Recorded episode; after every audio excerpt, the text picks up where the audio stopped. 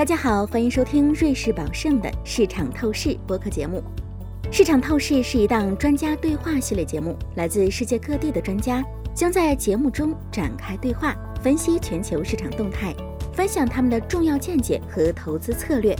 面对不断变化的经济和市场格局，我们将在每一期节目中穿越重重噪音，为您带来切实可行的投资建议和宏观研究成果。请收听本节目结尾的重要法律信息，了解更多重要法律信息。各位听众朋友们，大家好，我是投资咨询部大中华市场总监 Jerry。今天跟我在一起的是我们香港研究部主管及中国策略分析师 Richard 和亚洲股票专家 Grace。感谢两位的参与。各位好，听众朋友们，大家好。在接下来的时间里，我们将从二零二二年的展望开始。从宏观层面讨论各种资产类别，列出我们认为最具价值的领域，也讨论我们对通膨的看法。最后，我们将讨论两个非常有趣的新世纪思维主题：云端计算和人工智慧。在我们开始展望新的一年之前，Grace，你能帮我们简单回顾一下二零二一年吗？好的，二零二一年可以总结成遏制与治愈。在过去的两年，我们社会和经济饱受疫情的冲击。这是百年来最严重的健康危机。二零二一年，全球的关注重点在遏制疫情的余波，并逐步修复经济的创伤。为了对应疫情，世界各地的政府及时推出大规模的刺激政策。我们认为，这些慷慨的货币政策和财政政策，及时并有效地引导了经济的恢复。是的，经济在二零二零年初闪崩以后，它恢复的速度绝对是历史性的。其中一些行业迅速的回到了疫情前的水平，这个呢，政府和央行的确是功不可没。据国际货币基金会说，美国针对疫情的财政刺激，自新冠疫情以来，在二零二零年达到了 GDP 的四分之一，这让人难以置信。同时呢，新西兰、英国、新加坡和澳大利亚都为财政刺激开出了慷慨的支票。去保障本国的经济，差不多达到了他们 GDP 的百分之二十。紧随其后的是德国，花费了它 GDP 百分之十五。这些数字确实惊人。现在让我们向前看，Grace，我们二零二二年的市场展望标题是回归常态。你能告诉我们这些背后的意义吗？二零二二年，我们预期世界经济将逐步回到自给自足的模式，即经济将逐渐回归常态。并慢慢减少对外部刺激的依赖。我们认为，受疫情影响最严重的行业会因为需求端的改善而逐步正常化，并且这些行业的复苏可能性非常高。首先，我们预计企业将增加资本支出；第二，库存的补充将进一步刺激需求；第三，被疫情压抑的需求将释放转化为消费。这对目前刺激经济的政策有什么影响吗？是的。随着经济正常化和自给自足模式的开启，政府和央行会逐渐减少对过去特别慷慨的危机应对政策。其实，央行已经开始不断的释放信号，让经济参与者做好准备。政府的财政支出也不会达到疫情期间的极端水平。提到地区和国家的话，最让投资者措手不及的是中国。Richard，你能告诉我们你的看法吗？这也是投资人最关心的话题之一。二零二一年，中国宏观政策的转变和各个监管措施，使中国市场和其他相关市场压力重重。首先是二零二一年初紧货币的宏观政策，导致了中国股市在去年二月跟三月下跌了百分之二十。接踵而来的互联网、教育、房地产和其他行业的监管出台。又在去年夏天引发了另外百分之二十的下跌。不过到了现在，我们已经熬过了至暗时刻。去年十二月的政治局会议和中央经济工作会议都说明了，稳定是今年经济的重中之重，稳字当头，稳中求进。因此呢，股市也应该会稳定过来。虽然货币政策开始慢转弯。但大水漫灌可能还是不太可能会发生了，而且呢，这很明显不足以扭转房地产的压力，房地产是或是曾经是中国经济最大的行业，但大型开发商去年十二月销售有百分之七十到九十的断崖式下滑。中国确实对于市场造成了动荡，但去年影响市场更大的风险因素是通膨，或更准确的说，通膨的预期。Grace，你有什么看法呢？自从去年九月以来，关于通胀和央行对应措施的话题就此起彼伏。通胀的一部分驱动因素已经被很好的标记了，其中就有著名的基数效应。但我们现在看到的情况明显有别于普通的通胀，供应链中断，能源价格大幅上涨，向可持续经济转型的成本，以及与新冠疫情相关的劳动力市场扭曲，这些因素共同推高了通胀预期，几乎一天比一天高。因此，去年下半年人们一直在讨论，这种影响是暂时的。还是永久的，是不是最糟糕的正向反馈循环？这种正向反馈循环是最糟糕的，因为这意味着消费和生产错配造成的商品和服务持续的稀缺，价格螺旋式的上升，即更高的价格引发更高的价格。对于这些问题，二零二二年市场应该能提供更清晰和更长期的答案。进入今年，我们仍然认为通胀最有可能是百分之八十是暂时性的，百分之二十永久性的，百分之零的机会是正向反馈循环的。简单来说，这意味着物价涨幅不会像二零二一年那么大，但是通胀率也不会回到危机前的低水平。现在的通胀可谓是活久见，在过去的三十年，更多的通缩力量在起作用。比方说，全球化和继续进步等等的力量降低了整体的生活成本。现在呢，突然之间我们又回到了上世纪八十年代的水平。就拿美国举个例子吧，冰箱、笔记本电脑、摩托车等等的内用品的价格在二零二一年上涨了百分之三十。你能想象吗？这是一种冲击，尤其是这一些产品的价格自九十年代中期以来持续的经历了二十多年的通缩以后。不过，我们预计随着供应链修复，供需会再次平衡，价格将会正常化。不过话虽如此，我们在过去二十年中习惯的价格下跌可能就不会重演了，因为供应链在地理上正在发生变化。也就是去全球化、本土化，也意味着更高的成本。所谓“羊毛出在羊身上”，大幅度上升的投入成本，包括能源价格和房地产价格，最终会以各种不同的方式向下渗透到消费者的身上。谢谢 Richard。我们现在深入探讨一下各种资产类别。我们先从外汇开始。随着中国经济增长放缓。你认为人民币是今年适合持有的货币之一吗？从本质上说，我们认为人民币拥有几乎所有其他货币的缺乏的结构性支撑。自去年夏天以来，中国就开始推行一种保持人民币强势战的战略，类似于德国在欧元问世之前所做的事情。那根据当时德国央行的货币政策。德国马克被誉为世界上最稳定的货币之一。中国希望为人民币树立同样的声誉。除此之外，人民币在收益上相对于其他货币还是有相当大的优势。这两点综合考量，我们认为人民币在今年或是长期来说都值得持有。另外，我想补充一句的是，技术性方面来看，我们相信。美元今年将比大多数的主要货币表现更好。例如，相对于欧元来说呢，美元从去年年末的短短几个月内就从高估转变为更中性的估值。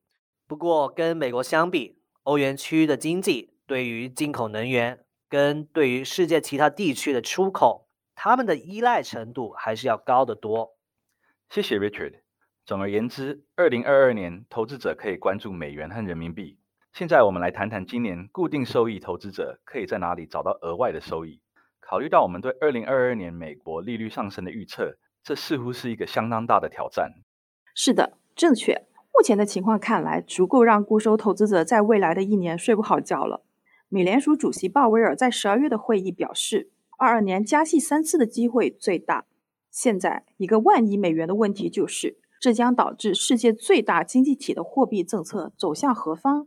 我们预计美联储将转向中性立场，同时提供充足的流动性。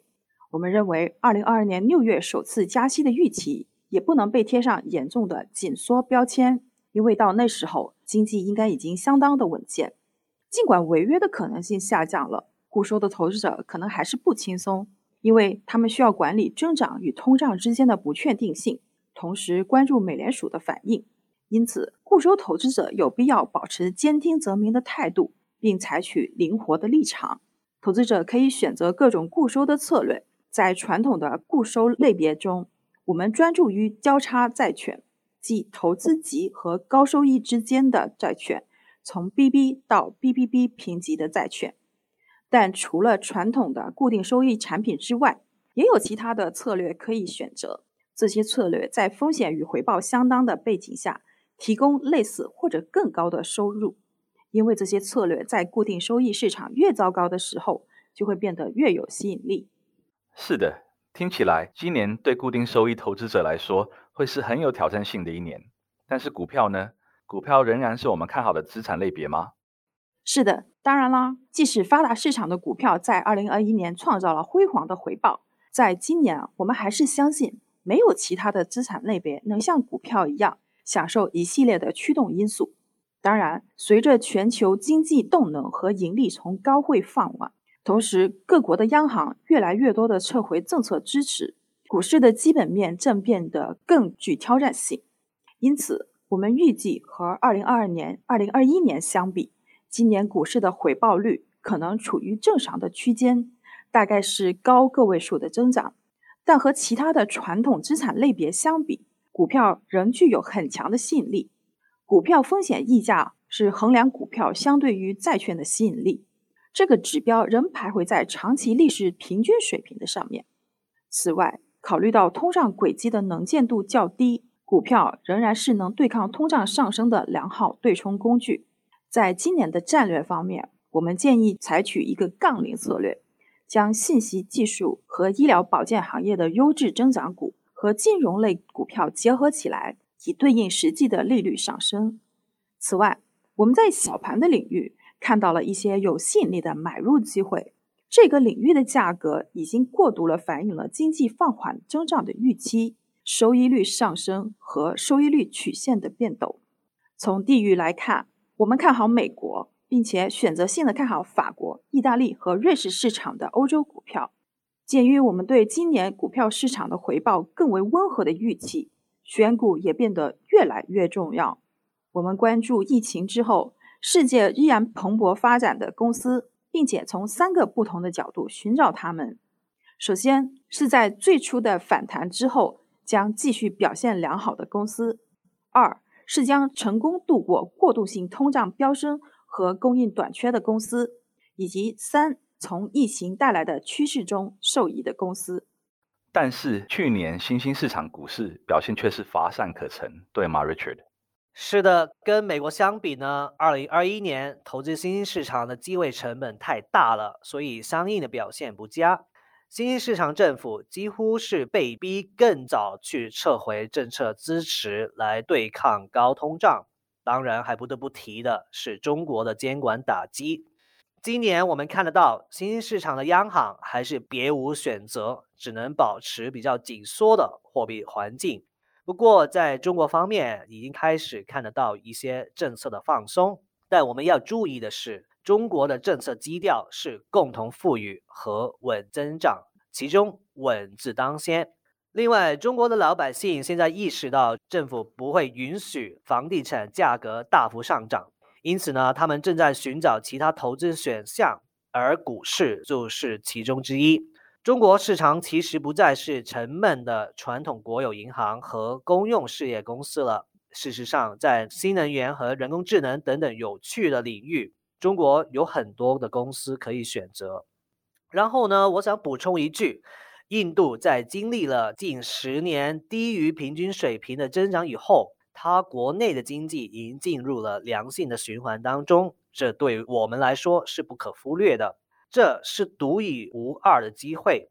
考虑到印度幅员辽阔，还超过中国成为世界上人口最多的国家，而且这是独一无二的机会。考虑到印度幅员辽阔，还超过中国成为世界人口最多的国家，而且呢，印度也处于一场数字革命当中。谢谢 Richard，很有意思。我们在谈到通膨的驱动因素时，提到了能源价格的飙升。Grace，二零二二年大宗商品的前景你怎么看呢？大宗商品领域，尤其能源领域，在过去的两年波澜不断。就原油而言，在这一阶段，任何的事情都有可能发生，从每桶二十美元以下到八十美元以上。波动背后的原因，从大型产油国之间的价格战，到复苏阶段能源供应的严重短缺，不一而足。二零二二年，我们预计大宗商品领域的情况。将变得一如既往的正常。当然，这是一个出了名容易出现大量意外和一百八十度大转弯的市场。然而，总的来说，我们预计供应反应将启动，而需求可能不会像二零二一年那样旺盛。总体而言，结果可能是价格有所回落。对于原油，可能再次达到每桶六十元的水平。黄金呢？黄金去年的走势让我们不能不承认。黄金现在已经无法兑现它作为通胀对冲工具的承诺。黄金在今年可能也不会有很大的机会，因为我们看得到通胀正在稍退，同时呢，货币政策在减少宽松，经济走向了正常化，所以呢，很难看得到黄金有重大的上行空间。到目前为止，我们已经分析了二零二二年的宏观经济环境。以及我们对外汇、固定收益、股票和大宗商品的展望。从我们谈到的情况来看，市场有挑战，但也有机会。Richard，你有没有看到一些比较被忽视的趋势？一些估值不高，但有很大上涨空间的趋势？呃，当然有了。我不会说他们便宜，但据我观察，有一个趋势，在大多数的投资组合中，他们的比重还远远的不够，那就是云计算和人工智能。云计算和人工智能背后的驱动因素相同，也就是快速增长的算力，还有是不断膨胀的数据量。根据国际数据公司的报告，按人均每日计算，全球数据生成量将从2021年的不到20 G 增长到2025年的近60 G。先使到掌握这一些海量数据的时候，云计算和人工智能这两项技术。都是至关重要。云计算在几年前可能还是非常遥远未来的投资，不过现在它已经成为了一种安全稳定的商业模式，为云计算供应商提供源源不断的收入，还为它的用户提供最先进的数据解决方案，而且在网络安全方面也更安全了。同时，人工智能正慢慢的渗透我们生活的方方面面，成为一项通用技术。它的应用非常广泛，比如金融服务中的欺诈检测和医疗保健中的图像识别，这两项技术已经日趋成熟。那随着我们进入了后疫情常态，我认为他们的发展在数字化的世界当中会举足轻重。非常感谢两位今天参加我们的节目，也感谢各位听众朋友们的收听，我们下次再见。